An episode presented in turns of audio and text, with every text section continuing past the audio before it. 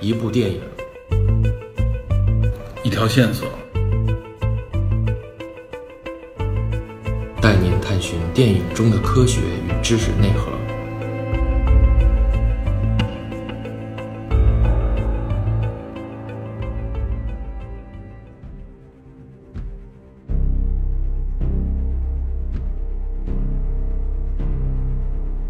Hello，大家好，我是 Peter。哎，大家好，我是 Metal DP。今天我跟 DP 呢，打算给大家聊一个目前算是电影界最热的话题电影了，没错，对吧？对，英雄类电影，美国漫画英雄电影，超级英雄吧。超级超级英雄，对。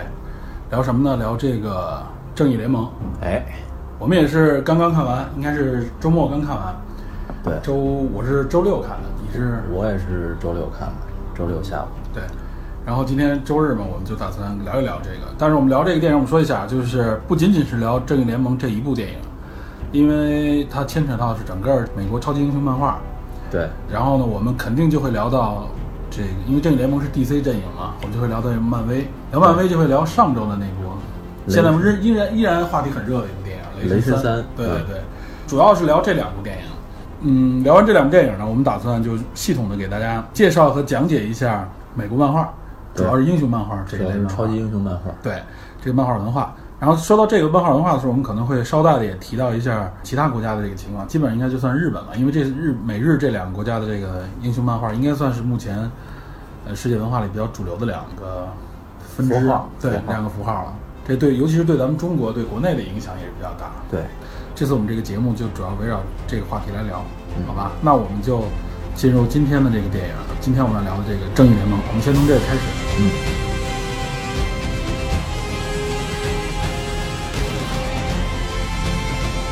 那我们先介绍一下，这联盟应该咱们这次算是全球同步是吧？对，全部基本上是全球同步。基本上全球同步，因为就这一两天嘛。对而且从宣传的这个投入上来说，我可以可以说跟电影甚至不相关的一些地方的媒体也都是大量的这种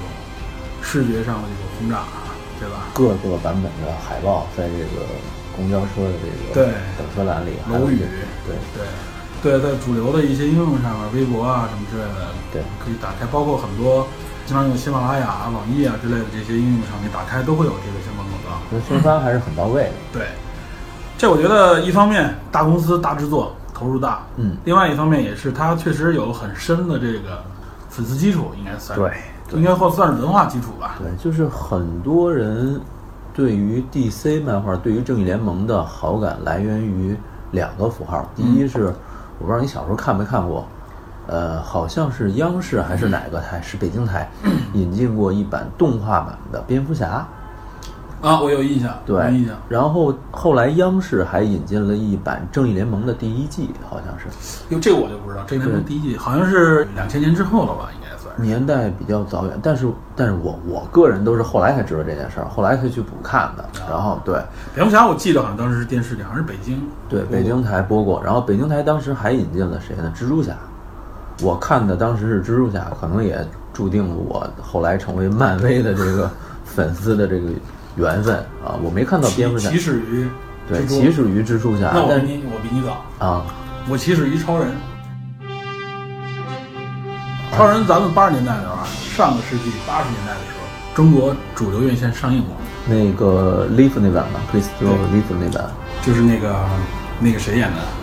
后来残疾的那个人。对，就是他 c h r i s t o Leaf，对对，他也是因为超人成名嘛成名对最后骑马受伤，他现在是去世了是吧？去世了。已经去世了。嗯。那后来嘛，就是大家因为他是骑马受伤坐轮椅上嘛，高位截瘫从脖子以下，对对对，大家仍然是以超人来称呼他。嗯，对吧？所以我觉得他这个形象应该不仅仅是对中国有影响，对世界上也都很有影响。对，然后大概在九几年，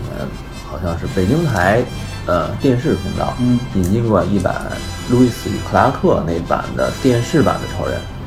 啊，好像叫我《看超人过新冒险》我看过这个，啊，翻译叫这个。然后那版的超人其实挺，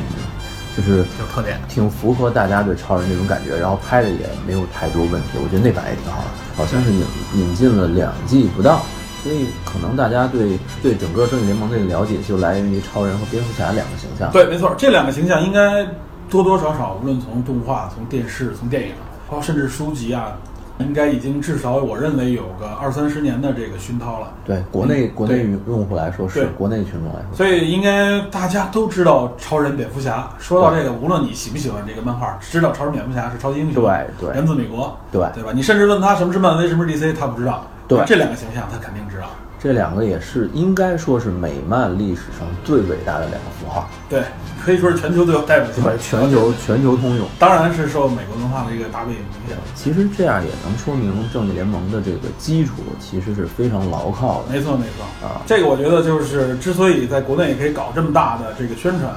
同步上映，对吧？可以和现在这么主流的漫威对抗的这种这种这种现象对抗， 对，只能说是对抗。因为漫威，我觉得就是如果我们功利一点的说啊，应该可以从钢铁侠开始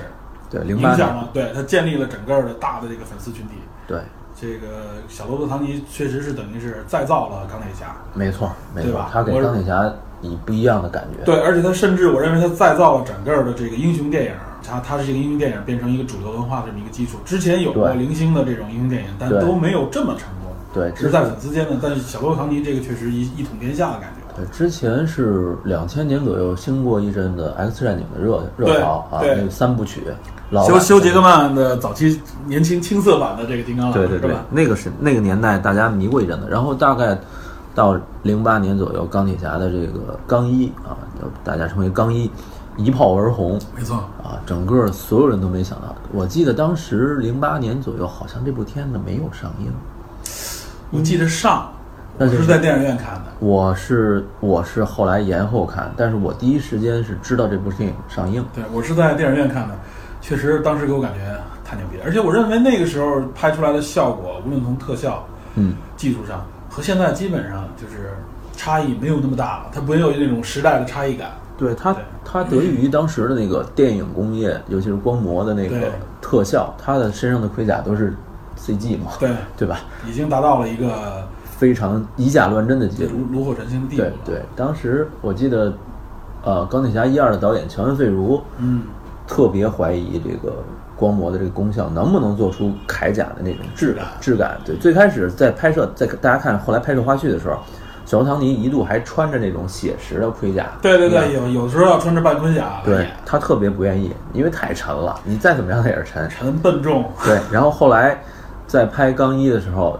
他跟光魔呃费如跟那个光魔院校的这个特效主管打了一个赌，嗯说接下来这个镜头你来看，它是真实的还是 CG 的？嗯，然后费如说，我觉得这个场面这个盔甲的效果不错。然后这个镜面反射也非常好，嗯然后光魔的这个主管说这个是 CG 做的， 然后费如哦，原来已经达到这种程度了，那他就就此信服了。然后小罗伯特唐尼特别感激这个当时的一个特效化妆上减少了很多的这对，个减少了很多的麻烦。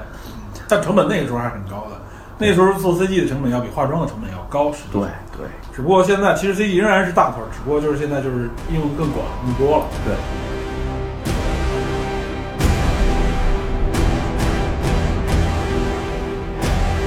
所以呢，我们先先回过来头来先聊正联啊。啊，正义联《盟正义联盟》这部电影可以说呃也算是群星汇聚、众星瞩群星汇目聚，对对吧？但是也是一波三折。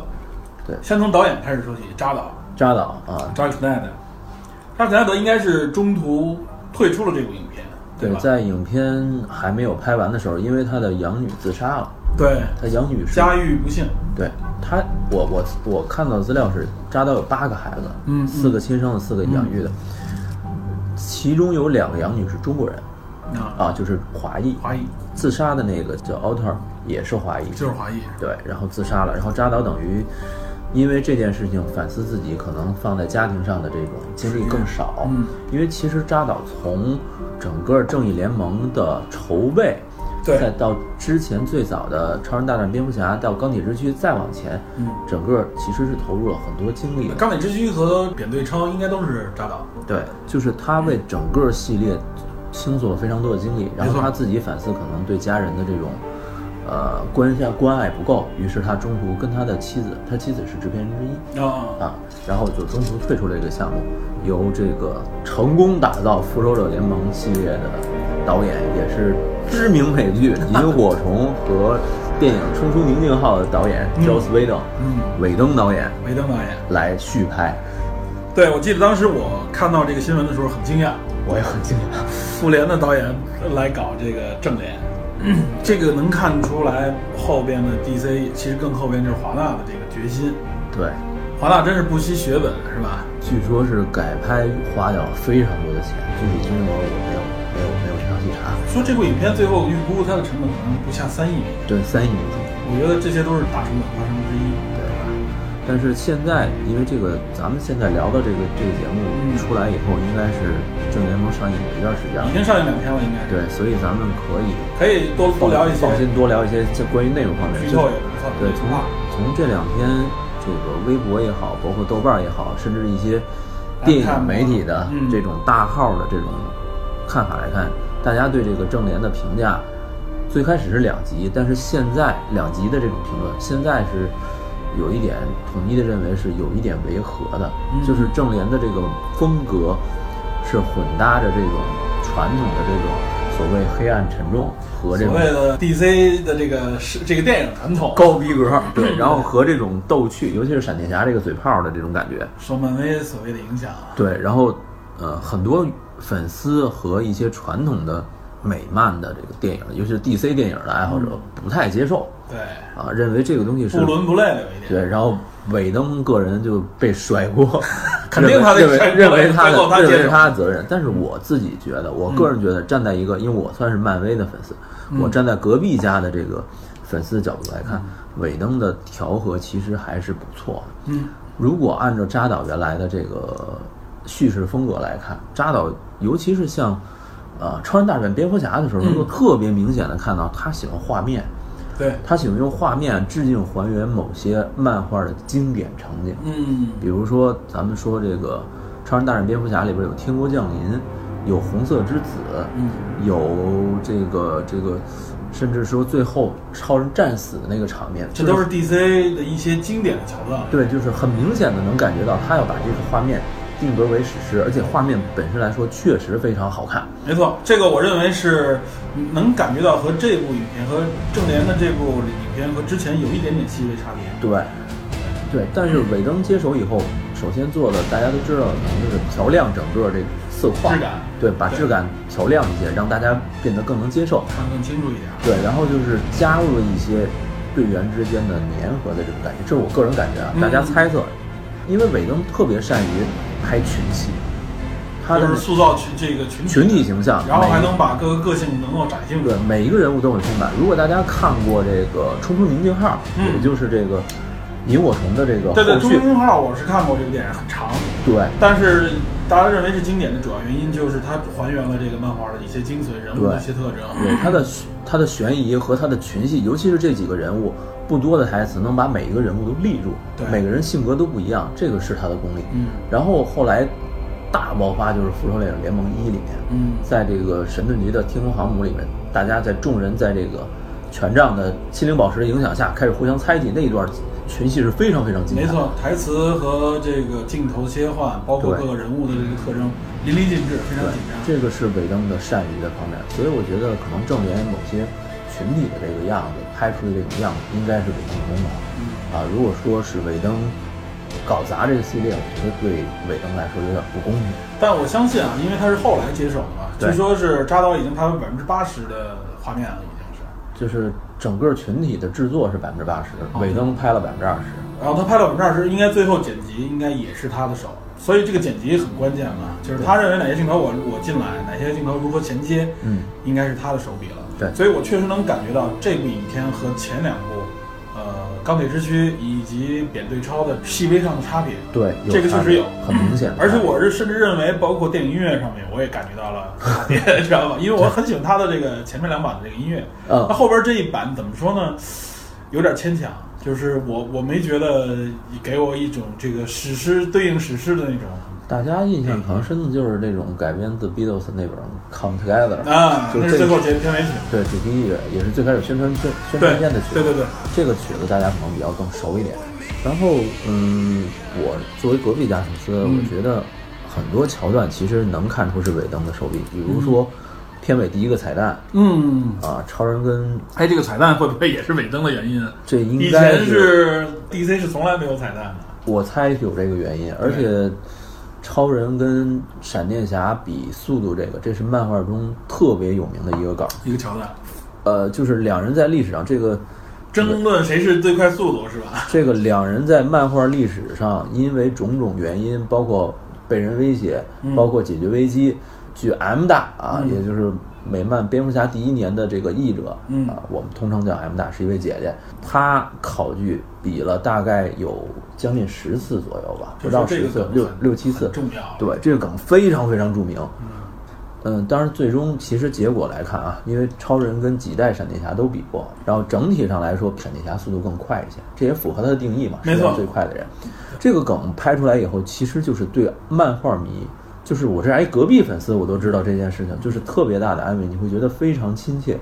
然后还有就是超人的这种结尾，他大战完了以后，跟钢骨两个人躺在地上大笑的这个桥段，嗯，特别的超人，但是你在传统扎导的这种电影里是看不到的。很严肃，超人非常严肃。对，就是完全不是一个阳光的大潮，尤其是《钢铁之躯》结尾的那个扭断佐的脖子这个段，就是很多人其实是没法接受的，包括我觉得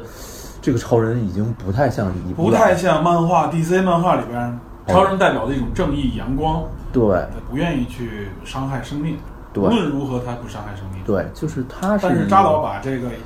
他把自己的同类佐德将军干掉的这个当时的痛苦，他主要是想挖这方面。他是想想挖掘他的痛苦，因为毕竟做的是他的同族的人，对，啊。然后，但是这个桥段以当时的那种方式来做的话，这个情感爆发张张力是很高够的。但我们个人觉得不应该发生在超人身上，对他不像不像超人的作为超人的作为。这个定义和风格。对，但是放在影片中又能说得通，所以这其实是一个很矛盾的感觉。对，所以这也是为什么很多人啊，就是我觉得这应该都是电影粉，对认为这次 DC 这次这个正联没有延续之前 DC 所谓的这个黑暗风格。对我认为这个黑暗风格实际上是扎导，或者说是之前包括甚至由诺兰拍的这个蝙蝠侠三部曲引发的所谓的 DC 的黑暗风格，对吧？咱们可以就这聊一聊啊，嗯咱们这么聊，就是我个人理解，嗯呃，蝙蝠侠的电影其实是最适合拍成黑暗风格的。对，没错，这我认为很合适。对，因为蝙蝠侠本身诞生于一九三九，呃，我想想，三九年还是四零年？三九、年。 39年应该是三30年代对，三九年他是脱胎他是于最早的一个英雄之一了，应该算是。对，超人是三八年。对超人是第一世界第一个，然后呃，DC 成立于三四年，对一九三四年，三八年超人诞生，然后三九年蝙蝠侠的设定就是以超人完全相反的另外一面出现，嗯超人荧光，蝙蝠侠黑暗，超人可以把自己的面目暴露于所有人的目光之中，但是蝙蝠侠必须隐藏自己，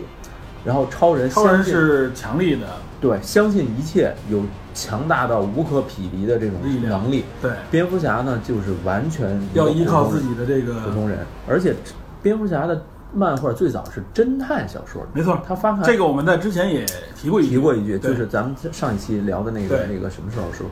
侦探小说的主角其实都是没那么强力的男主角。对。啊，然后他的这种隐藏身份也好，他的调查也好，其实他最吸引人的魅力就在于他作为普通人的这种坚持。对，然后至于说咱们后世说的什么这种花哨的道具，其实是蒂姆·伯顿给带来的。对，然后到蒂姆·伯顿时期拍成蝙蝠侠电影的时候，融入了蒂姆·伯顿式的黑暗，嗯，他那种黑暗其实有一点荒诞的。没错，荒诞格风格的这种黑暗，对，就是你感觉发生在一个平行宇宙，不是我们宇宙的这种，不是地球，逻辑上跟地球不完全一致，设定上跟地球不完全一致，对好像是一个延续了三十年代黑暗风格的现代社会的这么一个对感觉对，，就是好像是那个社会直接发展到现代的这种感觉感。觉有一点点像又像舞台剧啊那种对感觉，对，然后，呃，到了大家新千年大家都熟悉的这个蝙蝠侠这个诺兰版的黑暗三部曲，诺兰其实把犯罪电影甚至黑色电影，统统揉进了蝙蝠侠这个里面。诺兰的风格首先是给人感觉就是更真实、更贴近于现实生，活对，但是诺兰的蝙蝠侠其实，在漫画粉丝心中 是，就是有一点矛盾的。嗯第一，他奉献了一个迄今为止最经典的蝙蝠侠没错这的个系列，这个我承认我认为这个非常好这个电影绝对是经典，但是这个这版的 Batman 嗯，最不像 Batman。对，就是他，你你，咱们咱们可以这么理解，就是你把其中你把 Bruce Wayne 这个人物抽离掉，你换其他人进去，一样是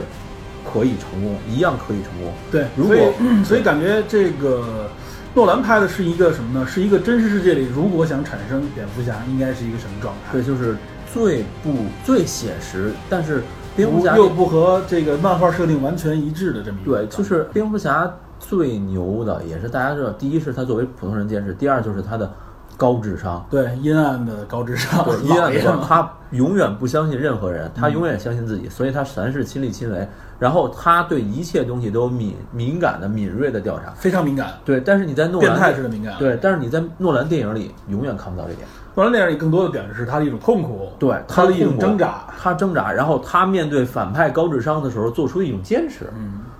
不管说第二部的小丑还是第三部的贝恩，嗯啊，就原来应该翻译叫毒药，现在大家都翻译成贝恩对，啊，就是大家面对这种特别强力的人的时候，我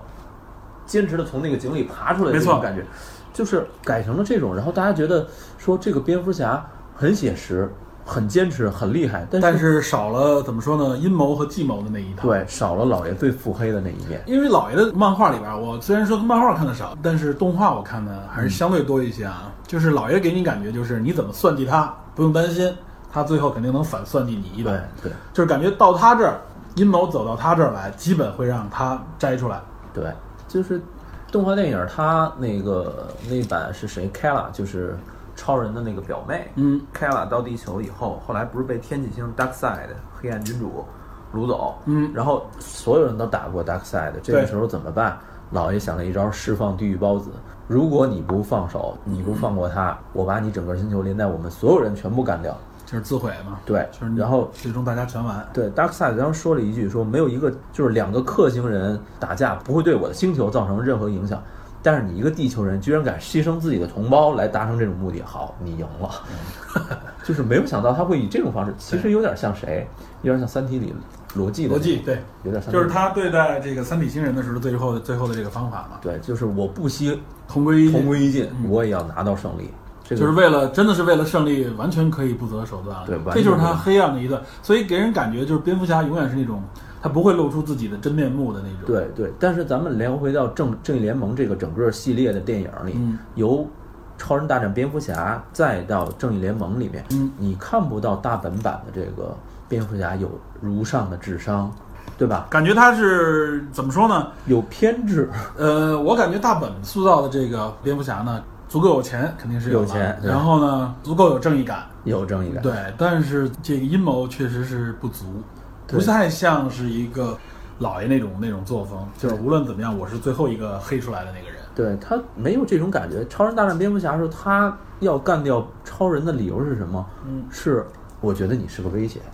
他认为人性嘛，都是有黑暗面的。对，你超人哪怕不是地球人，你也有那黑暗面。我怕你最后失控的时候对啊会，但是有你看漫画里巴贝塔，甚至是这个动画版，大家更熟一点，《正义联盟毁灭》，他会把计谋留到最后，作为备用方案。嗯对他永远有备用方案，他不会上来就把这个方案使的。而且，《超人大战蝙蝠侠》里加了一段，超人跟桌子将军在那里打，把那个楼毁了，然后嗯哼这个老爷搂着一个小孩儿，对嗯这个时候还有一点正义感。但是到《正义联盟》里面的时候，老爷的这种作为变得非常非常的小。嗯然后它的作用是什么？不断游说各个人，嗯，然后让来你加入我的东西，中间还不断的有各种各样的桥段。我认为真正搞笑的是老爷， 真正有点冷幽默。对他抖包袱，最后是由这个本阿弗莱克抖出来的。对，好。所以这个这版的老爷，我们大人觉得有一点不太像蝙蝠侠。怎么说呢？不还要说到诺兰啊，嗯就诺兰的蝙蝠侠，我认为还有一个原因、就是嗯克里斯汀贝尔，对，贝尔这个演员太性格演员了，这个演员我认为也是可以说是二十一世纪以来我最喜欢的演员之一，这位男性演员。毁自己不倦。对对对，这个演员真的太厉害了，所以我认为他赋予了蝙蝠侠一种别样的风格，对，也是他个人塑造的一种蝙蝠侠风格，而且大家认为这也是最不最不强壮的一个蝙蝠侠了，应该算 是。他那个外形太瘦弱了。对对，他克林贝尔毕竟是一个很瘦、很阴瘦的这么一个人。对，据说我看现在有消息说，可能可能新的新版的蝙蝠侠电影，啊可能会让、啊要要找一个新演员，找那个谁来演。这候选人之一有高司令，然呃后有高司令，还有那个谁，《源代码》里面那个那个啊，那个杰克·吉伦哈尔，对对对，据说之前诺兰曾经想用他来拍当时的黑暗三部曲，当但最后还是选择了贝尔，这样他也算是备选之一，应该算是如果说这两年杰克·吉伦哈尔拍的这些片子里面有一些是够 阴暗的，是够阴，我觉得夜行动物，对对对，夜行动物是他另拍类的，阴暗，真的是啊，这种太黑玩阴的。 对，所以我觉得，呃，也不是不可以，呃，这个传闻其实时不时放出来，不管是本阿弗莱克的弟弟卡西·阿弗莱克，还是说一些其他身边的人，时不时说都是说大本其实不太想拍这个。反正这种风是吹的够多了，就是大本拍这个，无论无论从粉丝那一端，还是说甚至从从拍摄的这个角度来说，好像都不太讨好。对，但我是觉得啊，从形象上，大本很像是过去在动画里边，动画里边有一版就是大下巴、长方脸的那种美式简简约漫画，知道吧很就是比较。早版本的蝙蝠很侠。对对对，他他这他这个形象倒是蛮像的。他的身高够，对一米九几，但是他这在这个版本里，这个《正义联盟》这个电影里嗯塑造的是一个老年、中老年的中老年头发斑白嘛，对但是而且又不得不提，就是大本肚子确实现在挺大 的，知道吧？感觉还是网上有著名的那张图，所有正义联盟人都在那里练硬拉，或者是这什么大本在那里吃。 对，大本是一直，包括可能是因为受家庭生活的影响啊对我们回到这部电影，刚才说了扎导中途退出，我们提到了大本，也大是本这其实大本目前算是正义联盟里边的绝对一号，对，但我觉得啊他是他是制片人之一。对他是制片人之一，但我觉得啊，从这个影片来说，我包括我的欣赏角度来说，我认为超人实际上是这部影片的，实际上是主线。我为什么这么说呢？因为他是，我认为他跟钢铁之躯，到蝙蝠侠对超人，到这一步来说，其实都是在围绕超人这一个线索在往下走。对，其实你看，呃，钢铁之躯是引来了外星文明，对吧？对然后蝙蝠侠大战超人是这个毁灭日的诞生直接脱胎于这个克星飞船。对然后主要的线索和所有东西其实都汇集到超人这条线上。对，而且包括反派的产生也是从这个最后那个飞船开始对对，产生出来的啊。然后，呃，到了这步，其实超人，咱们现在其实可以说了，超人复活其实也是跟这里离不开的，而且对对抗反派的时候，如果没有超人的这个存在的话，其实是没法打。无解的，对。而且从目前来看啊，就是实际上，这也是啾啾跟我聊的啊，就是他认为，就是超人实际上这个影片里边和漫画或者动画里的设定有点不同的是他的年龄。对本来应该是在这里边是正义联盟的中间嘛，对他是中间力量，所以他应该是一个中年的这么一个状态，成熟沉稳，而且是代表这种绝对的力量。对，就是这个版，呃，这版本里边感觉实际上是超人的一个成长史，对超编这种超编中，当时就是一个青年中青年的超人，嗯面对一个中年的蝙蝠侠，嗯，这种设定其实跟嗯漫画的修是有修改的。嗯其实咱们现在聊到这儿，就是漫画、嗯动画乃至电影，它的设定是不可能一样的，对，因为它是如果独立一的样的一话，套就没有人看了。对对对，这对绝对是不同的。对这我认为也是美国英雄漫画电影成功的一个原因，对，它必然要做出一些修改。然后而且对它的修改可以说是，我只是大背景相同，我整个情节故我事都要都要完全独立。对对对，不然的话，真的悬念就没有了。对，电影要不光是悬念，而且有些时候你如果说是怎么说呢，拙劣的去复制漫画或者动画当中的情节，你给你是费力不讨好，拍出来的东西感觉感觉就不伦不类嘛。这方面的失败作品有很多也是。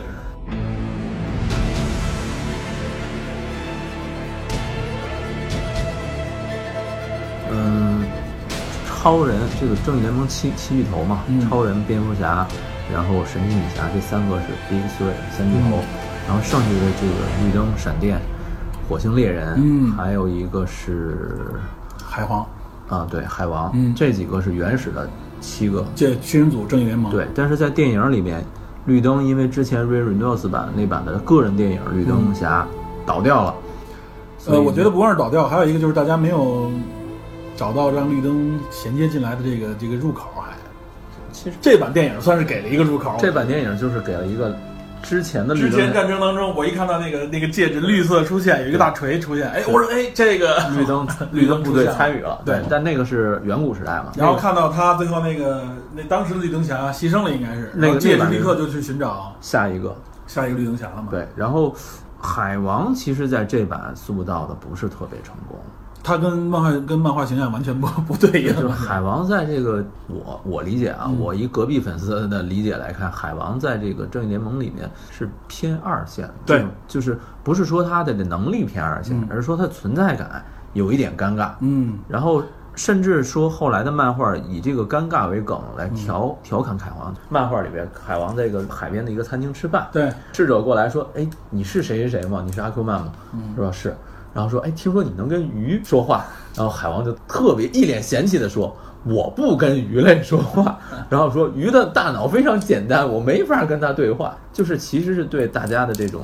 这种调侃的这种对，一种大家回用馈一种调侃，我觉得你喊话有什么作用呢？对对是不是就是和对和鱼交谈？对在包括电影里边也有这个老爷说那句话，你能不能是不是可以让鱼让鱼帮忙，对，去找一找？其实就是这个也是漫画梗，这个也是漫画梗。对，就是海王的作用在这里，其实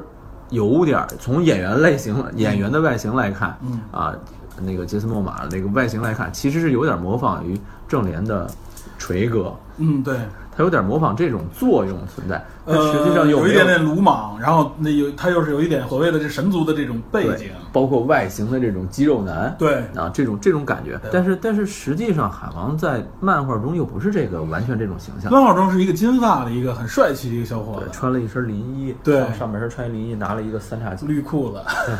对我这这是他经典形象，所以确实像你说啊，在电影里面，海王这个形象有点边缘化，有点就是你想立他又不知道从哪个角度来说，尤其是来立他还要把遗忘悬念留给海王个人的电影，海王是要拍要独立电影，对对，他的那个毕《竟毕竟这个演员现在也是大牌了吧，是吧？，权力的游戏》在这里躺着嘛 对。这是提到了海王，刚才我们说的七人组合的正义联盟里边有一个角色被替换掉了，就是那钢骨替换掉了火星人， 《火星猎人》对火星猎人。中，嗯，我觉得火星猎人当时产生，它应该是在美国那个时候，那个五六十年代开对始，大家对火星的幻想嘛，对，那个时候是科幻，那个时候是与太空梦，对，所以大家对火星又不够了解的时候，觉得火星上应该有人。但现在这个怎么说呢？随着随着科学的发展，已经证实火星上是不存在生命的，至少现在来至看少。现在是没有生命的，对，所以大家对火星上存在这么一个人的这个怎么说呢？这种利益呢，就不是感觉特别的，有那种神秘感了。本身火星猎人在联盟中，他主要能力是什么？他的能力是。读心好像是吧？对，第一是读心术，第二，其实漫威某些角色剽窃了火星猎人的这个能力，是吗？幻视。哦，对对对，穿墙嘛，对吧？对，就是他能改变身体密度。而且除了除了穿墙、读心以外，还有一个就是很冷静，对，就是很我我说我说很剽客窃观，我说剽窃可能不太合适啊，但是这个双方互借嫖，鉴借鉴。双方互嫖的阶段非常多。对对对，这个最早其实漫威很多角色都是从这个 DC 里借鉴过来的嘛，应该算是。非常多非常多。对，钢骨应该好像是从少年泰坦里提升上来的一个角色，对，他是八十年代才诞生的，一九八几年才诞生的角色。在电子时代的这个背景下啊，对大家觉得这个网络科技、电脑这种东西应该对是，而且作为他在电影中存在，第一是因为这个剧情确实需要他这三个母母盒，母对，盒之第一二对第二就是他个人能够平衡一下这个所谓政治正确的这种感觉。对一个黑人角色有女性了，但这里不能没有黑人，这我认为是绝对是有这个背景在里绝面，对会有这个对原因少数族裔嘛，对吧，剩下的就是一个可能大家看起来比较那儿的角色，就是闪电侠。嗯，啊，闪电侠这个版本的闪电侠，我们说其实正义联盟初始的闪电侠是巴里·艾伦，就是二代闪电侠，嗯对美国电白银时代的时候，黄金时代是 Guy Jericho，就是嗯一代的那个，大家。看美剧《闪电侠》里边那个对，戴有一个帽子的、戴帽子，然头后盔的那个，耳朵上面有一个翅膀，有一个翅膀，对，那个是一代的，然后二代巴里·艾伦，然后三代沃利·韦斯特也加入过这个正义联盟，嗯但是电影里边应该是巴里艾伦是吧？对名字肯定是巴里·艾伦，但是因为他跟他叫他那个那个监狱去探视探望他的父亲吧，嗯对吧？他父亲被诬那个杀掉他母亲，这明显是巴里的伤势，对，但是这个角色不像巴里。对，巴里艾伦也是金发，对吧？对，就不是不光是说金发的事儿，就是巴里的性格其实更外露一点。嗯这版的，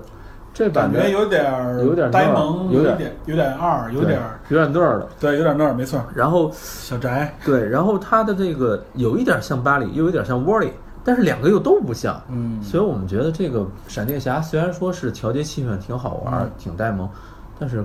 二代、三代的这个从漫画的这个设定从来看，设定上他比较模糊。对有点不太都对都不太像。他这演员是那个谁，咱们提一句啊，演员是那个艾兹拉·米勒，对艾斯拉米勒，这埃德拉米勒应该是我后来是听到啾啾跟我说，我才意识到啊，他实际上《神奇动物在哪里》里边那个痴呆，他演过，对他演过，还演过《壁花少年》，他演的片子多数是文艺片嗯，对，啊，他形象上也很，确实很很特别， 这个人据说是个双，应该应该看不出来， 但是在这个片里边演的很呆萌，确实是。对，对，然后他也确实起到了一个怎么说呢，就是调节气氛、搞笑的一些，完全这个影片中的笑料基本从他而起，应该对算，是从他来起，从他来起，然后最终可能是像像老爷他们之类的这些人，每个人都会有抖包袱的时候。对对，所以巴利安德在里边演的就是有点类似于蜘蛛在。在这个复联里面的那个角 色，对吧？也是一个岁数更小，然后呢可可以能会闯祸，需要大大人来指导可以一这下。么类比，只不过对蜘蛛侠在复联里就是 MCU 这个电影宇宙里边，这嗯个蜘蛛侠岁数更小，对，蜘蛛侠那个是玩中学生嘛，嗯，巴莱顿这里边应该应该是一个也是成年二十多岁的一个设定，二十多岁就开始找工作了，，嗯对对对，嗯。其实我们刚才说超人啊，我觉得超人那个演员应该提一下亨利卡维尔，对我是个人很喜欢这个演员，形象上我觉得不是错非常非常有特点，不错不错非常强壮，对而且很像超人这个角色的定义，只是个头不不是那么的高，我觉得外形上来说，对超人来说应该是无可挑剔，对，我觉得无论从形象上，黑发，然后他的这个，包括这个这个人长得这个一脸的正气这个样子，在里面放塑下造了，对，我觉得都够，都完全够了。对这很多很多女粉丝我知道粉这个超人，主要是因为他嘛。对，所以我觉得，无论包括这这一版的这个形象啊，嗯，我记得张呃前几年零几年不是有一版《超人归来》嘛，不不成功，只不过拍的那个那个演员叫什么来着？就是后来也演是帅哥嘛，演的《明日传奇》去了，对对对，非常帅的一个小伙子，身身材更高一些。那版的 Luke 嗯 Lex Luthor 是谁？Kevin Spacey。对，凯文·史贝西这次现在传出丑闻的 Kevin 爆爆出丑闻，这回怎么说呢？夏目总统也也当不成了，应该是现在是陷入丑闻。现在这个好莱坞大部分明星陷入丑闻。呃，怎么说呢？那里边他演的那个那个 loser 倒是那个智商和那个坏劲儿足够了，对是，吧但是剧情有点儿拖。对，剧情有点拖，而且影片当中最后也是虎头蛇尾一个一对个一个一个状态你说那版的那个导演是谁？啊。那版导演是那个《X 战警》系列的那个哦呃，应该前辛格辛格啊辛格，前三部曲里边那个是吧？对，前三部曲是那个就是前两部的啊布莱恩辛格他来导的，但是他拍《X 战警》很很成功，但是拍这部那影版片《超人不回够来》对不行。这我觉得多方面啊，一个是说青黄不接，嗯它这个前后没有呼应；另外一个，不得不说他那个超人不太符合现在的形象了嘛，他还是老版那个穿着紧身衣的那个超人，纯粹阳光嘛。对，不像这版亨利卡维尔的超人，无论从形象上，包括去掉了外露的红色内啊裤， 是吧？新五十二设定，对设定啊。更符合现代人的欣赏。对这个服装上面也更有棱角，更有肌肉感。而且你发现了没有，就是，呃，超人大战蝙蝠侠也好，钢铁之躯也好，嗯超人的这个外衣是深蓝色的，对，但是在复活以后这一版里，超人的外衣变成了比较偏传统的蓝色，亮对，蓝色发蓝了，发蓝了，亮蓝色更发蓝然后了。这个时候你就感觉，可能也给你一种感觉，再加上某些桥段，比如说我刚才说的大笑，你会觉得那个阳光的超人又回来了，这种感觉嗯、怎么说呢？我是觉得是不是说，因为一个复活，因为在这部影片当中的复活，他的这个怎么说心境也好，或者说是他的这个性格产生了一定的这个变化，对，可以这么理解。或者说他经历了一次生死吧，涅槃了一次，他可能有更多的觉悟。我觉得这个是这个影片里边，我认为啊，无论是导演刻意为之的，还是我们感受到的，就是超人是在成长。就是他给你借鉴，应该是说嗯他给你的感觉就是说，这个超人更偏向漫画中传统的超人，开始阳光，开始阳光，对开始能够跟大家开。前两部确实超人真的是很沉重啊，对这我觉得，而且这我们后边我们分析这个文化背景的时候，我觉得会提到这这一对点。，而且而且大家特别欣赏的一一段戏是什么呢？就是他刚复活的时候，在广场迎战众人的时候，啊，哎，对这段戏印象很深刻，对这段小这个桥段，我认为是影片当中的最大亮点。这段我们觉得应该也是未能改的。比如说掐住蝙蝠侠的脖子说：“Tell me, do you believe？” 对，这个这个呼应之前的这个这句对，台超人词，就是这段你会觉得啊，一下你会 联系前文，然后这个新超人诞生以后，这种被称为起床气的这种发 现，对，没错，起 这起床气闹得很厉害。对，这个确实是被当时神奇女侠预料到了，是认为我们控制不住她的起床气对。我当然了，从这点里边体现出了老爷的这个深谋远虑，是 吧？他提到这个足够 Big gun big gun 这足够强的武器， 我真没想到是他，我以为是课时呢。对我当时我以为是不是他要把课时搬出来或者怎么对样，结果没想到，啊哇啊，以柔克 刚，对这个还是这个还是够阴的这个。哎呀而且当时我记得这段戏，我认为最好的原因还有一个就是闪电的那个桥段。当超人全力抵抗这几个人，也不是全力抵抗，就是超人轻轻轻松的面对这几个人的攻击的时候啊，闪电侠开始发力，然后想从绕到后面去啊偷袭超人。他发出那个速度的时候，全场慢镜头几乎是定格了嘛。然后看到超人这个脑袋开始转过来看着他的时候，那一段全场笑场，你知道吗？大家觉得这个哇，这时候也证明了超人的能力跟他之间，他们俩是可以直接对在话。速度方面是不是相完上全下是不相上下的。所以闪电侠看到这也是，这是惊惊恐 不已。对 没有太多战斗经验。对，这个我觉得应该算是这部影片当中非常成功的一个段，而且我认为这一段很类似于这个漫威的这个风格，对就是在这种打斗当中充满着灵感和笑料。而且有每个人人物性格的闪现，比如说钢武控制不住这个机器，嗯比如说海王很冲动上去想打，对比如说神奇女侠马上做好准备，然后但是同时又尽量团结作嗯这个群戏感觉就是被他们说对对对，发挥出来了大家的这个特征。对，而且包括像这个老爷最后使的这一招什么的，这个是这这这一场戏体现了各自的特征，对体现了关系，对而且我觉得也足够的吸引人。没错儿，呃，我认为如果这个影片都用这种风格的话，大家会觉得哎，很很很很有趣，对，很过其瘾实如果结尾大战啊换成这种风格的话，对大家会觉得这个影片能提升一个感觉，，对，我觉得《绝地大战》最大的问题实际上就是超人出现以后，大家可以歇了，对吧？ 对，荒原狼开始吊打众人，超人出现以后开始吊打荒原 狼，对，灰狼被被被超人轻松的搞搞定，把他干掉可以说是就是信手拈来嘛，就是这种感觉。咱们咱们还没聊这个神奇女侠，啊哎，对，这是无论在什么时候都是被被所有粉丝认可的这明星。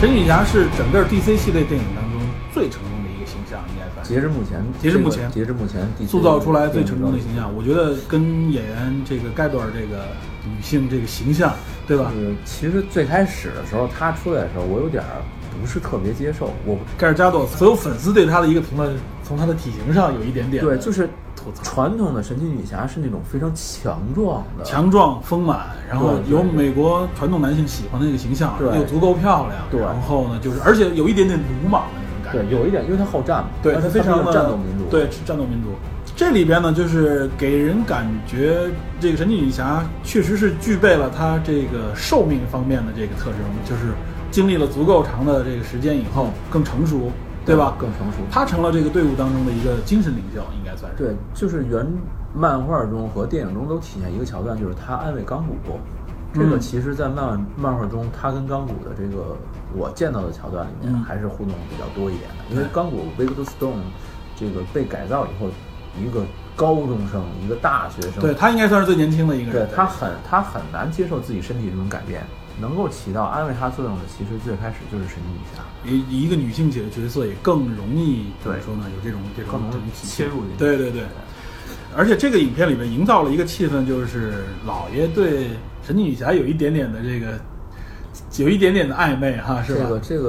呃这个漫画里边有这方面的内容，我觉得漫画里边更多的是超人好像和神奇女侠之间的这个有关系都有，就是原著原漫画中，因为漫画时间太长了， 三巨头应该算是一三角恋关系是吗？就是戴安娜和这个 Bruce Wayne 这个档，嗯还有 Bruce Wayne 和超人的这个这个这个 CP，嗯甚至超人和神奇女侠这个 CP，嗯，个个都有自己的簇簇拥，就有点儿我做一个不是很恰当的类比，就有嗯点儿类似于 MCU 当中盾东、盾铁、嗯盾寡啊等等等等，就是很多人都会簇拥。然后三个人，其实在我看来，这三巨头应该说是非常完美的三巨嗯头，，对，就是有有正面输出，神奇女侠和超人，超人有有背后辅助，对同时又有阳光一面，又有阴暗的一面。他跟形象又足够好，对他跟复仇者三巨头其实是不太不太对一样，跟所有的三巨头完全不是一个风格的。对，像大本在面对超人质问的时候那种局促嗯感，其实也是在挑逗大家这根神经。哎其实这是漫画粉丝才能特别 get 到的点，普通观众可能看了一眼懵，这是什么毛病不知道，但是漫画粉丝就觉得，哎，你怎么又使坏呢？ 这种感觉。呃，话拉回来，咱们说神奇女侠，其实我觉得塑造的还是很成功的。虽然对我认为那部电影很好，没有那么好，没有现在吹出的那么好，但对有是，确点实这个，我觉得有点也受政治正确影响，把它对吹的已女经权嘛顶女权嘛顶上了巅峰里面。对，但是我觉得确实加朵这个扮演是无可厚非，没错没有没有任何的加朵明的显缺对点。加朵，我觉得他在 DC 当中的这个地位啊，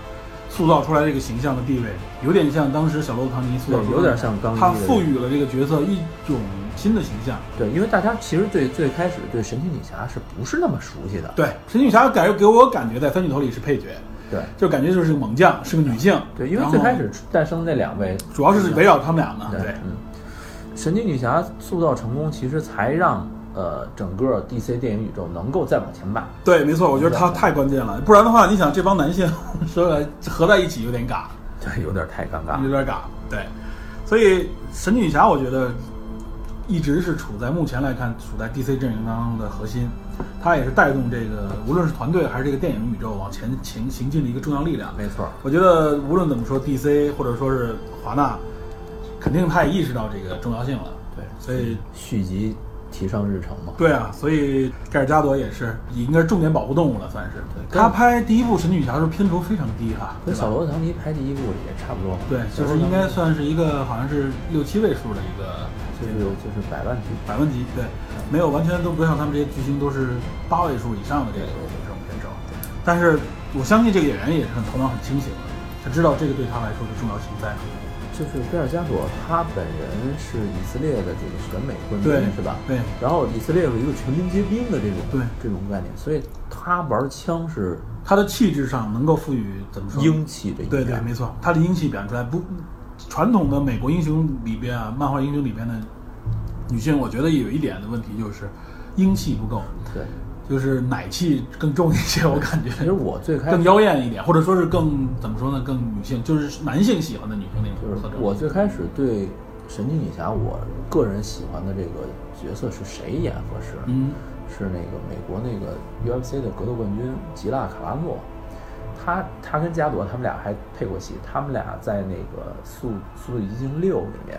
我知道你说的那个人，那那个女那的个女那个女性在这个死侍里边儿反对，派，也演的反派，我觉得那女性很有特点啊，但是不得不说，她要如果演这个谁的话，她稍她稍壮了点，对她太壮了太壮，他太壮了他但是他的对，但是她大不够斗强。绝对没问题，其实她的性格很像，我认为她很像这个传统的传统的这种神奇女奇女侠神奇女侠就是鲁莽，是我我感觉神奇女侠真的是你们男性还还在这儿讨论的时候，我直接上来就干了对，你，就是有原漫画里边有一个特别强的桥段，就是蝙蝠侠有事儿临时要离开歌坛，嗯，然后歌坛这帮犯罪分子就开始跃跃欲试，然后蝙蝠侠委托神奇女侠来接管歌坛事，嗯然后直接在天堂岛部队铁蹄开始，我对直接蹂躏对方老我巢，感觉神奇女侠是那种，我记得经常有的桥段就是，如果本团队里有人出现了异议、出现了问题，或者是成变成了反派黑化的话，立刻就会受到第一个受到的就是他的捶打。对，然后就特别逗的就是。神奇女侠说，最后结束的时候就直接把这帮犯罪分子一锅端，嗯全捆起来了。然后说，就我很尊重蝙蝠侠，他这帮反派也能折腾你这么多年。然后这帮反派就是说，你不按套路套路出对，不按套路出牌，你他妈怎么上来就打我 们？对，咱难道不是应该是玩智谋、玩阴谋吗？对吧？你设计我，我设计你吗？对包括这个《正义联盟》里也说，说我怀念当初的时候，就是发条企鹅会爆炸，发条企鹅，其实说的是 Penguin 对，企鹅人嘛。嗯企鹅人，对，就是玩这套东西。你现在直接带军队过来，你这这属于犯规，但是他就是这么一个嗯就是这么形直接。而且我觉得，你看啊，从形象来说，从它特征来说，它那个那个绳子象真言套索。真烟套索，对，拴上谁就让人说真话。对对男性啊，主要是，就能体现出来。我如果有这样的能力的话，那我我首先我知道我有这个能力的时候，我就不管对谁，我都会用这个套索对对男性。对，我已经就是说白，我厌倦了谎言，或者说我根本就不听谎言，这就代表他性格当中那种我直接就去问最后的那个结果，其就实是那个那个其实《状真态。言套索》诞生还有一个就是，它作者你记得吗？嗯就是《神奇女侠》作者是哈佛教授，哈佛的一个心理学教授。嗯，那位这个这个电影马上也要上啊，啊讲他神奇女侠是怎么创造出来的？对这个这个三个主演，嗯然后这个哈佛教授有两位女性情人陪伴，嗯然后他自己发明了测谎仪，嗯然后据说还喜欢 SM，嗯嗯这个测谎仪和 SM 这两个因素混在一起，就是真言套索诞诞生。对对对然后神奇女侠本人没有其他明显的缺点，嗯，她最大的缺点就是她这个真言套索，她被这个套索绑住以后，它一样也不行。啊，这个等于是一个双面剑，反正大家有机会可能等这个电影可以上映挖一挖里边的一些对这个陈情女嗯侠来源啊，这个其实还有很多故事。咱们反正现在把正义联盟这些人，除了绿灯以外，其余的大概都捋了一下，嗯对包括演员，包括这个这个来来历对啊，而且在介绍这些的同时，基本上就把电影当中的一些桥段已经介绍了一都下，介绍了。故事情节也比较简单，因为这次电影当中的反派就是荒原狼。荒原狼荒原狼是在上一部《扁对超》的时候，我记得露了一小露了一面，对就是那个地球的那个军队特种部队进入到飞船里面的时候，有一个镜头，就是荒原狼好像双手举着三个，好像是魔盒的形象似的，他在那儿举着嗯，对，然后突然就消散了。对它的特征就是它那个头盔上面那个那个犄角，对，他好像我记得他好像 Dark Side 的就是先锋官之一吧，对，他是 Darkseid 的叔叔，应该算是。呃，辈分我记不清，啊因为我我记着，对你这，你看对这个时候，这我听那谁说，听谁说的 啊？他确实是，他是应该是这个 Darkseid 的叔叔啊但是并不是人家不是像咱国内这论辈儿的，知道吧？他的水平，他就是相当于是 Darkseid 的一个先锋或者一啊个马仔，对而且他的能力确实不是很强。他在漫画中也不是说什么特别主流的这种反派，对他，你想，所以在这部电影里边，他被推成一个这部电影的核心反派，大家也觉得有点立的，立有不一住点点问题，对，所以说给人感觉就是超人不出现的时候，可能剩下的几个五个人对付他还算是势均力敌，嗯但超人一出来，这个平衡就被打破了。 对，因为呃，这个其实，在前几年有一个动画电影儿，嗯这个动画电影儿现在搜不到了啊，我、我觉得挺逗的。嗯其实其实主要情节跟这一段儿是完全一样的。看来是真怕大家因为这部电影说电影借鉴了这个动画电影。其实呃，DC 的动画电影儿非常精彩，嗯实话实说，不管是说成绩的这种，还是啊不，s o r r y 那是动画，就是动画电影，就是这几年的像什么神魔之战啊，什么、嗯呃正义联盟毁灭、正义联盟战争、正义联盟两个世界的平衡等等等等，这一系列动画电影儿质量都非常高。对对对，没错，然后我看过，对，那部电影其实主要情节就是贝克洛自动钢骨的诞生嗯和 Darkseid 的入侵地球，最后正义联盟集合所有人之力，那个是新五十二设定了，嗯集合所有人之力，好不容易才把 Darkseid 轰回去，嗯，这个感觉就是下一部正义联盟对，电影的这个我觉得是这样，就是说，之所以让黄原狼出现，对，实际上就是最后的最终大 boss 做铺垫，是不是最终我不好说，我觉得应该是应该算是最终了吧我，觉得因为他当赛的感觉有点就是复联里的灭霸那个感觉，就是属于灭霸后代上面。啊，就是灭霸的外形其实借鉴于 Darkseid，对啊，所以这个也是说灭霸就是照着这个大赛的做的对对嘛，只不过两个是两个巨壮无比的这黑暗大反对派，，只不过大赛更强力，嗯他的那个欧米伽射箭非常非常恐怖，就说白了，他是一无解型的一个一个一个反派但，是但是 DC 有老爷，对，嗯所以这这这个这个我看了一段，就是他穿了那个地狱蝙蝠战甲以后吊打大赛的时候，我就觉得这个已经没法再强了，你知道吗？毕竟老爷代表的是人类嘛，我觉得，所以这个也是这个漫画部分核心会偏袒一点的。太变态了！DC 整个就是老爷是亲儿子，对绝对的亲儿子。对，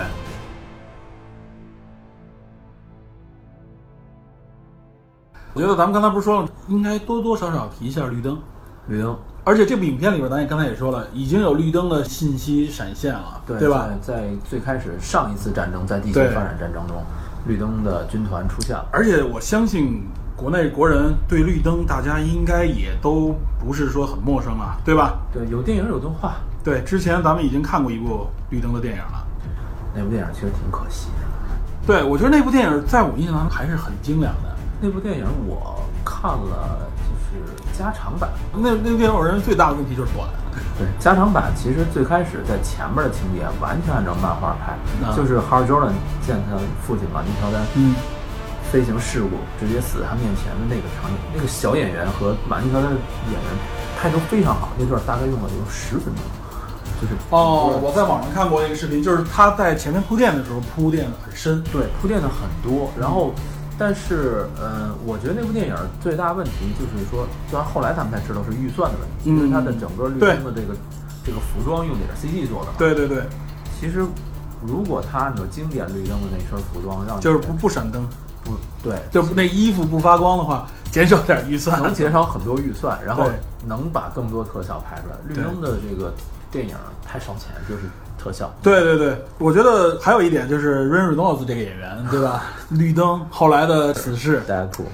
这个演员我认为非常很厉害，形象好，对台词控，我觉得他是嘴贫，源自自己的这个嘴贫对，。而且你看他拍除了超级英雄漫画电影以外，其他的，他前一阵子他跟那个我知道，塞缪尔杰克逊下面就是拍啊他的俩拍的那那个保那镖个对那个电影也很有意思。啊，那个太太贫了。但是他两他的形象，我觉得已经基本算是完全大家认可，就是一个帅气的，甚至贫嘴的这么一个对对对形象，而且身体条件也好，他真的是很适合死侍这个角色，也适合绿灯这个角色，呃尤其是人生赢家，人生赢家没错，他绝对的人生赢家。现实生活中人生赢家，啊对娶了两大女神。对，啊忍忍诺子，我觉得还有一点就是，还有一点没有出现在正脸里面，是不是他片酬太高了，对吧？他应该算是也算是一个，我觉得是他现在这，如果说现实生活的原因，抛开说绿灯这个电影舌调不嗯能进入原因，他现在更多精力应该去拍四十二。对，完全是在死侍里面。对他个人更喜欢这个东西。他当初拍四十一的时候，据说应该是他自己发挥了很大的作对用。他每周给福斯写一封，每周写写一封电子邮件，嗯每一周把自己想法什么之类全部都输出出来对，然后。然后后来又用了其他手段，用了一段就是最开始打斗场面的嗯这个片段泄露出来以后，做出那个动画嘛，对，对，然后粉丝开始强烈要求拍，就是因为那段动画，我看到有，我是看到那段动画，就有大量的粉丝说我们要把这段电影实现出来。然后死侍一的预算非常吃紧，对你知道吃紧到什么程度？他在电影里边都吐槽，《X 战警》里边就出现俩人，还都是这样的角色，其他人都去哪儿你了？知道他还有更夸张的是什么？你看，你记得《死侍一》里面，它有两段里面几乎都没有开枪。第一段他就开了十枪，就是嗯所有子弹打完了，然后就用刀。嗯第二段就是你一个弹药包忘在人车里了那段嗯，对对吧？实际上是没有预算， 实际上是连开这种枪的预算都没有。然后等于太穷了，然后但是对，那部片是捉襟见但肘，是这部片子非常成功，R 级电影。海传，对然后而且直接催生了狼三，对金刚狼三说哇，你二级能拍成这样，那我也拍二级。嗯，然后其他的人，包括现在要拍的毒液的个人电影，索尼也开始想受到想拍他 R 级这部影片的影响。对，就是说超级漫画英雄能拍成二级，而且拍成二级大家还认。对这个时候大家开始另辟思路，没错，我就可以更开放的、更划入更多元素，把那些原来在 R G 水平的这个漫画引入到电影里边来。对，然后你像《死侍二》要拍的时候，嗯原来的导演说我们可以放开手脚拍了，然后瑞恩·罗斯作为制作人说不行，我还要仍然沿用之前的这种小制作，我仍然要小制作、小规模的拍，然后我才能更多的节约成本。没错。这个也是没想到没，想到这真的很厉害。原来很多影片一旦一成功以后，后边大制作立刻就变成了完全走样。这这我觉得就可以谈到 DC，我认为啊，啊在华纳的这后边，可以算是这个金主的这种支撑之下，反而为什么给人感觉一直拍的不够好，不满意，对对吧？我觉得这有一个这个原因在这里面。据网上放出的这个消息，就是 DC 作为华纳的子公司，嗯，其实受受受华纳兄弟的这个这个牵制更多。，对，据说大老远经常直接伸手到影片的具体细节当中。漫威大家都知道是零八年破釜沉舟，没错成立了一个漫威 Studio 的工作室，嗯哼然后后来变成公司，甚至这个公司后来自己独立出来，跟现漫在威已经一个如日中天。对，已经是几乎是顶点了对，啊。然后，但是 DC 没有这样一个工作室，然后 DC 的很多制作都受大老板的制肘。受华纳的这个影响。对，然后如果说对方反复的这种来回揉蹭你，尤其是高层，大家工作中也能发现，嗯如果是领导反复的提出修改意见，那你最后出来的方案一定是完蛋的，没错，是绝对不行的。尤其像这种东西创作型的工作里面，你对绝对是要有这种独立的思考能力的。嗯，我们大家能看到网上评分啊，就是《正义联盟》评分不高，嗯，甚至有很多人认为这部影片要差于《扁对超》，也更差于《钢铁之躯》，是认为《钢铁之躯》大于《扁对超》大于《正义联盟》的这样一个顺序。我看到网上是这么去评论的。这个分怎么看吧？嗯我个人觉得，《钢铁之躯》其实还挺好看的。对《钢铁之躯》，我认为非常有这个不同于漫威的特点。这个对当时我是非常认可，尤其是在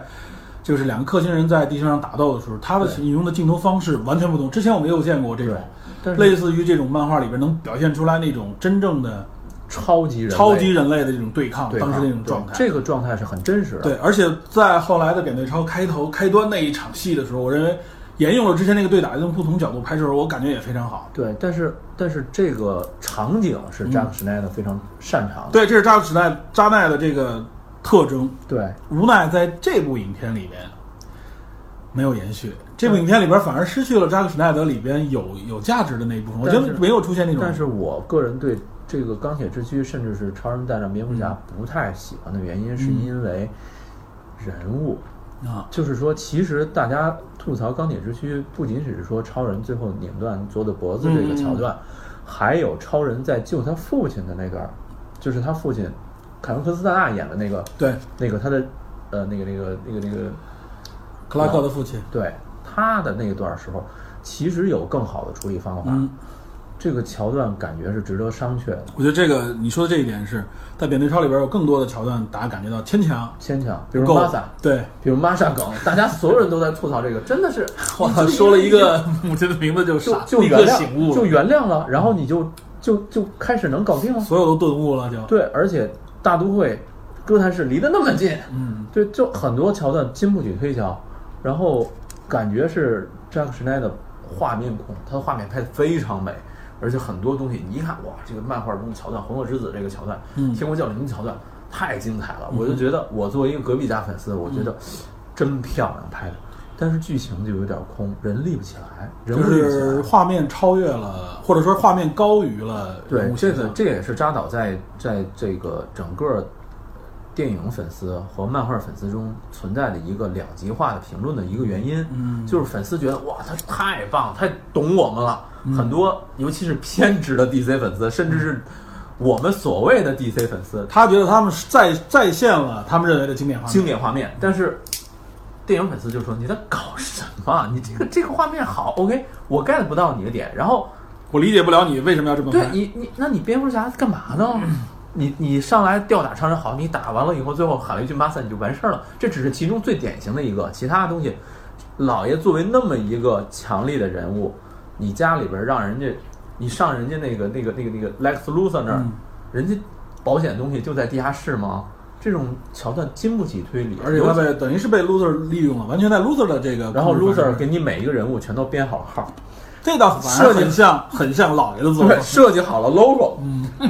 然 后在这部里还给你把盒子母盒的所有东西给你写了笔记，嗯这种桥段你就觉得有点乱，嗯，有点乱。怎么说呢？我认为啊，客观的说，我认为就是扎导有有些人甚至把扎导和麦克贝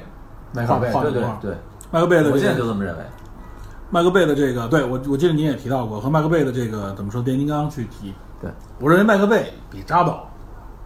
更更偏画面，麦克贝那个情节那就不是情节了，爆炸贝嘛，迈克尔爆炸对贝，，就是他必须是一看那画面我就知道是他，而且他就是忽略情节的高手，对，所以这个怎么说呢？就是尤其是你看变形金刚后边，我从四开始我就弃了，不看了，这你样还你还截止到四，我四都没看， 我就我只看了第一部。我从二的时候我就意识到完了这失控，三的时候我是就已经开始无法吐槽了，到四的时候那简直就是灾难。据说五是灾难中的灾难， 然后这个我都没看。我认为扎导比麦克贝这方面还是要强，他是讲道理的，对他讲道理，他还是讲道理的。对，但确实是怎么说呢，在漫画英雄电影里边，就是说你一定要 get 到那个核心点，因为漫画英雄我认为。画面也好，或者超能力也好，是背是是背景，是对怎么说呢？是是包装，为人物服务它核心是那些真正，就我们后边我们提文化的时候对提它核心因素是人性，人性是那些挣扎，是那些矛盾，没错对吧？人一旦赋予了超级能力，或者我成为半神半人的时嗯候，我如何处理我面对的这些问题，是一个是一件很痛苦的事情。对，其实就是他在《钢铁之躯》里边还更多的展现出来。对嗯虽然说这个桥段可能经不起推敲，但是表现出超人的挣扎。对但是到超人大战蝙蝠侠的时候，蝙蝠侠大战超人的时候，老爷的一些东西就开始失控了，老爷的东西失控，导致了整个影片的失控，两个人的性性格就在原来的基础上消失了。就是为了打而打，对，我一定要干他一顿，然后我就不相信他，然后那边就是你干嘛不相信我？我我觉得他哪怕是利用一个，比如说谁失控，大脑失控了，你再再去打，都对会比目对前这种或者是状态说黑化 之类对的，。或者是说某些事情，你比如说你把那个，呃，最开始大战桌的那个东西造成影响更夸张一些，对，这个时候都还好。到因为我觉得，作为无论如何，作为老爷的这个智商啊，从这个大背景上来说，他理解和看到这些问题的根源是很容易的。对。他不应该在简单的矛盾的这个驱使之下，就站到了那些反对超人的那个那些粉丝一边了，就相当于没错，尤其是说你不相信他，总能有立得住的理由，对对吧？然后你改为相信他的时候，也应该有一个立得住的理由吧。这个理由就是在那么短的情节内，要塞进那么多元素，那么多哎，章节，你说这个是不是跟老爷在影片当中大开杀戒也有关系呢？就完全我就抛弃漫画设定了。有可能原来我记得我们在提聊那个死刑那一期，跟李根聊那个时候，我还借用了这个桥段，我就说原来老爷的设定就是无论怎么样，我再狠再黑，我不杀人，对这不杀人是我的特征。对这个现在就然开后始到了这个大本出现以后，就是就是到各种杀人了， 对就是各种的这个机关枪扫射，对，就是更怎么杀的痛快怎么来。而就非常非常快，而且包括到这部影片这个《正义联盟》最后的桥段里边，蝙蝠侠充当了是一个急先锋，撸着干的这种状态。我进去不管怎么说，我就是跟他们对揣，然后呢，但是只是一个剩下的事情交给你们只了。是一个杂兵水平。对啊，然后剩下的事情交给你们，我开着车拿机枪扫射去了就。对这个这个跟哪怕是说动画电影里面的这个蝙蝠侠形象都嗯对差得太远，我觉得这个就是就是老爷这个这个人设失控的一个感觉，就是没有把很好的把老爷塑造成一个这个会不会是跟多方力量？因为我记得那个扁对超的时候，那是本阿弗莱克当相当于是编剧之一，应该是对制片嘛，也是他，他影响了，他肯定影响了这个对老爷这个人设。但是据说那版的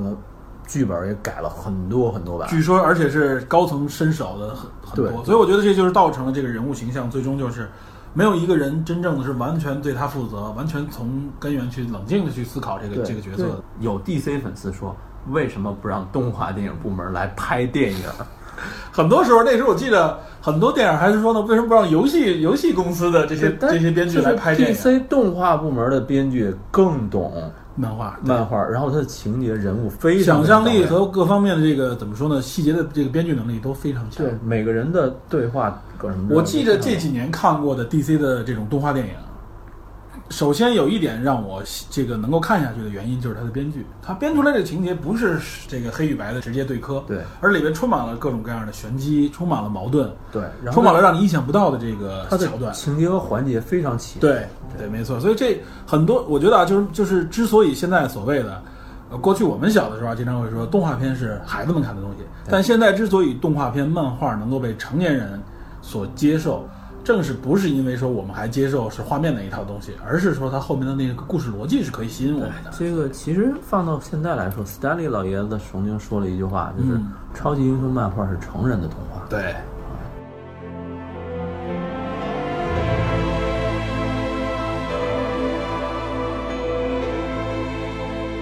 这次我们电影侦探开聊超级漫画英雄类电影，是借助《正义联盟》这部 DC 的年度重头戏，为大家做一次美国英雄漫画文化的科普。同时，我们认为这种文化的崛起也值得挖掘和思考。在下一集里，我们还会介绍漫威旗下的复仇者联盟阵营的口碑佳片《雷神三：诸神黄昏》。在北欧神话的背景下，这部影片在第三部中释放出了别样的色彩，可谓是神来之笔。结合《雷神三》与《正义联盟》，我和 DP 正好系统的来分析一下漫威与 DC 这两大美漫主流阵营的历史渊源、成长路径与当前状态。在将美漫文化系统的介绍之后，我们便会谈及与之对应的，也是在我国拥有更大粉丝群体的日本动漫文化。这两大动漫文化可谓是深远影响了全球次时代的文化两极，它们各自具有怎样的特征与发展前景，非常值得探讨与研究。那么好，感谢收听本期电影侦探，我们下期节目再见。